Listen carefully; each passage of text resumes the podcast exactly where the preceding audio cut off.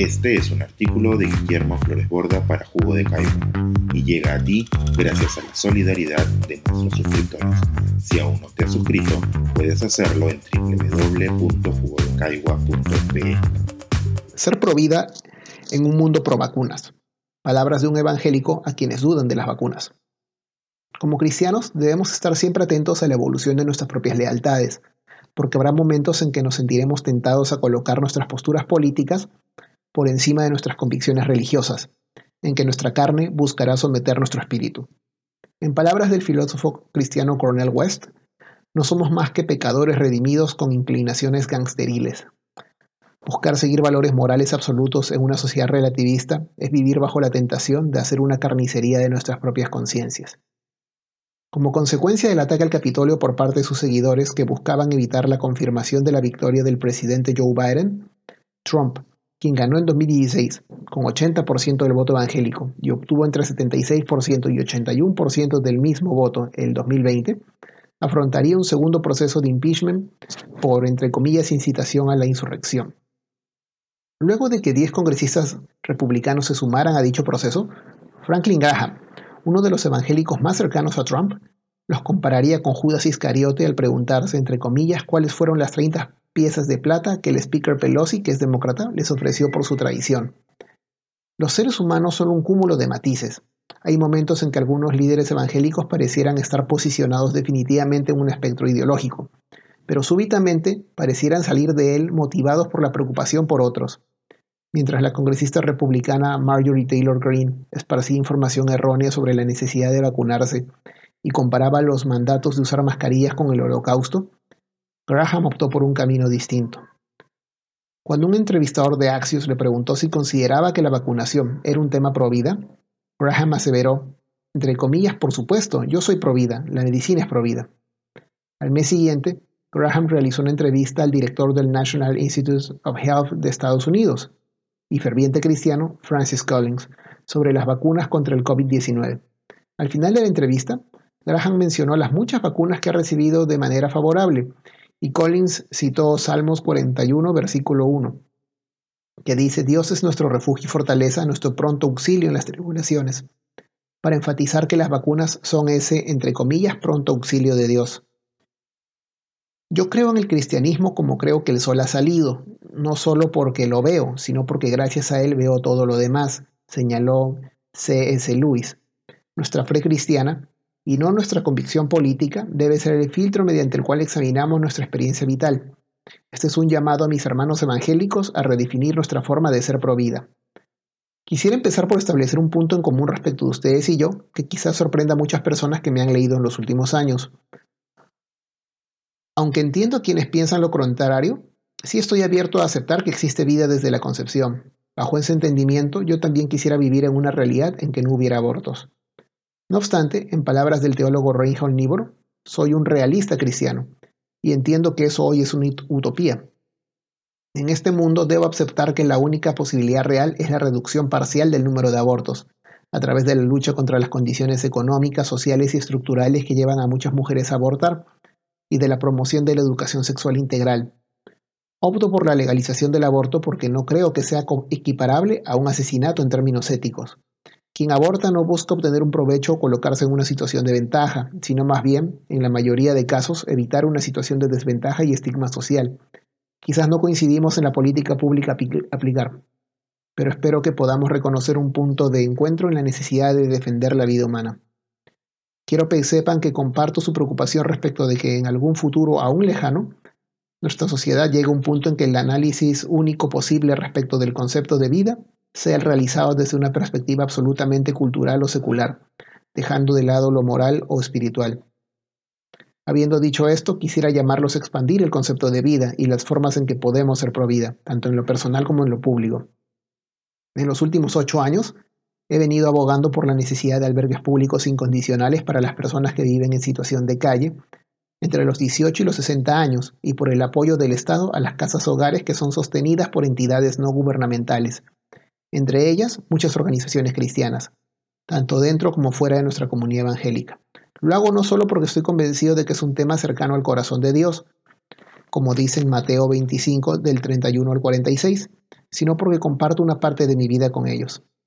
Aunque muchos políticos y activistas dicen preocuparse por, entre comillas, los pobres, como un concepto impersonal, la realidad es que quienes no tienen un techo bajo el cual dormir, a diferencia de los ricos y poderosos, prácticamente no tienen amigos. Así que es nuestro deber cristiano hacernos uno para ellos, como señala Proverbios capítulo 14 versículos 20 y 21. Muchos amigos que viven en situación de calle fueron huérfanos, pero rara es la vez en que escuchamos una prédica motivando a los hermanos a adoptar.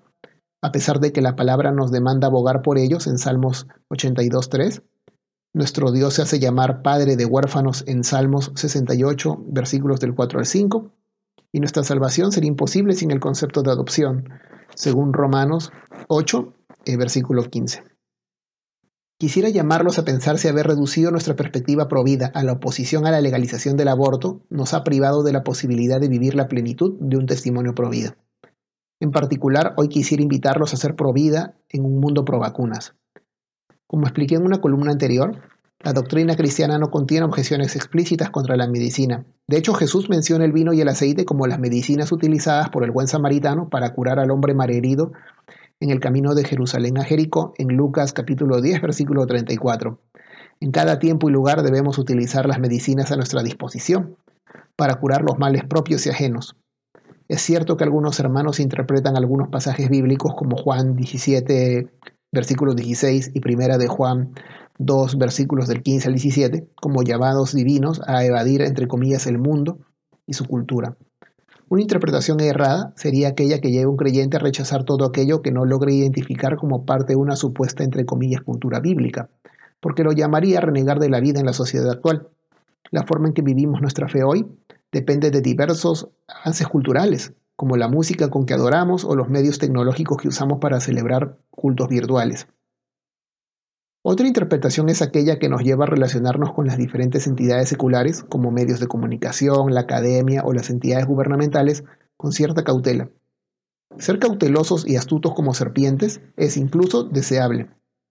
No obstante, debemos mostrar la misma capacidad de reflexión con un sector de la prensa conservadora que implanta un halo de sospechas sin fundamento sobre las vacunas, con ciertos políticos conservadores que fomentan una injustificada sospecha en busca de réditos políticos y con las teorías de conspiración instrumentalizadas por el movimiento antivacunas.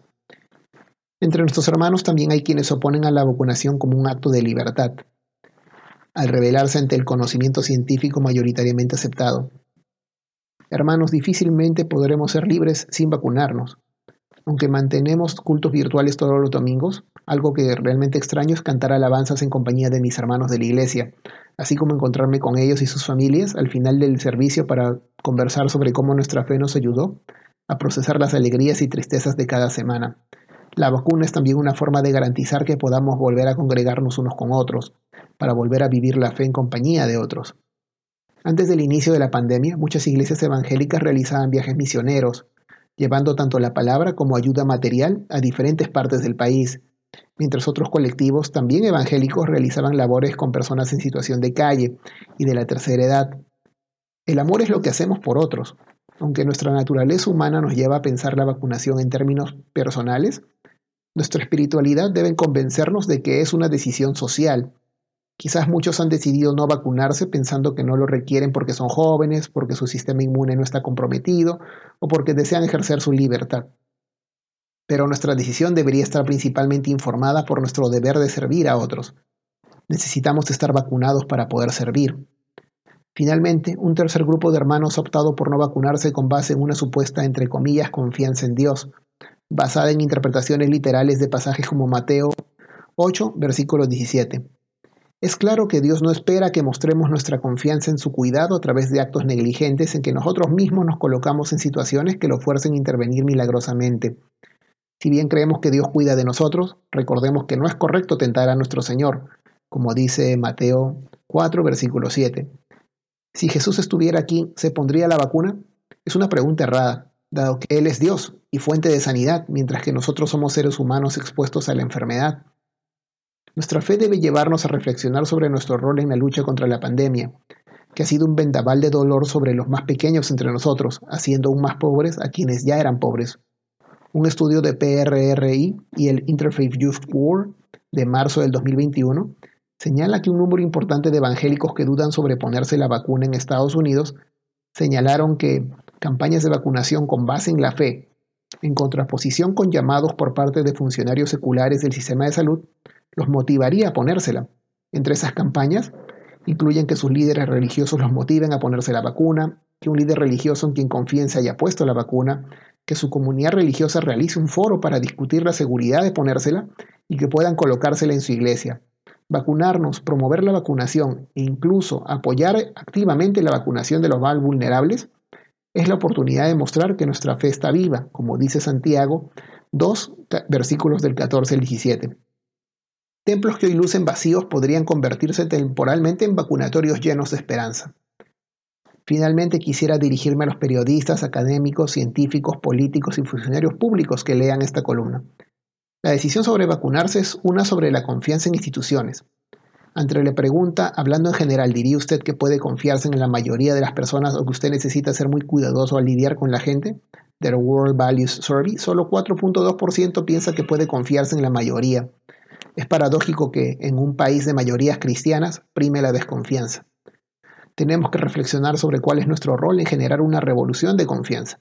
Los prejuicios se desarman con base en el conocimiento entre unos y otros, pero durante la pandemia hemos estado aislados de manera que van más allá de la separación espacial. La comunidad evangélica no es un monolito y está cubierta y compuesta por diversas congregaciones y organizaciones con diferentes prácticas y creencias. Si bien hay hermanos que se oponen a la vacunación, la mayoría de sus objeciones no son religiosas, sino que están relacionadas con dudas respecto de la seguridad de las vacunas, cuestionamientos a sus componentes o el uso de células fetales, y sospechas acerca de su necesidad dado que son producidas por compañías con fines de lucro. Cuando ustedes expresan generalizaciones que no representan la realidad de nuestra comunidad, muchos hermanos pueden interpretar su desconocimiento acerca de la esfera religiosa como prejuicios contra los religiosos, llevándolos a convencerse de que no es posible confiar en ustedes. Asimismo, el énfasis en un lenguaje academicista al explicar las razones para vacunarse es casi un muro de separación cultural. Aunque es fácil caer en la presunción errada de que los más religiosos sobreponen la fe a la razón, muchas veces son los más seculares quienes presentan una visión academicista como una forma de superioridad intelectual y moral ante la fe de quienes tienen dudas sinceras. Se debe evitar referirse a aquellos que prefieren comunicarse en la esfera pública con base en sus creencias religiosas como si fueran ignorantes, sino más bien hacer un esfuerzo por traducir el lenguaje religioso expresado por los creyentes y reconocer que la religión provee conceptos morales que son aún útiles en la construcción de la vida comunitaria. La esperanza de un mundo mejor y a salvo depende de nuestra capacidad de amarnos unos a otros, sacrificando nuestras propias convicciones tanto religiosas como culturales por amor. Como creyentes, esta es una oportunidad para mostrar una verdadera fe provida en un mundo pro vacunas. Hoy, vacunarse es una forma de amar. Este es un artículo de Guillermo Flores Borda para Jugo de Caigua y llega a ti gracias a la solidaridad de nuestros suscriptores. Si aún no te has suscrito, puedes hacerlo en www.jugodecaigua.pe. Mm-hmm.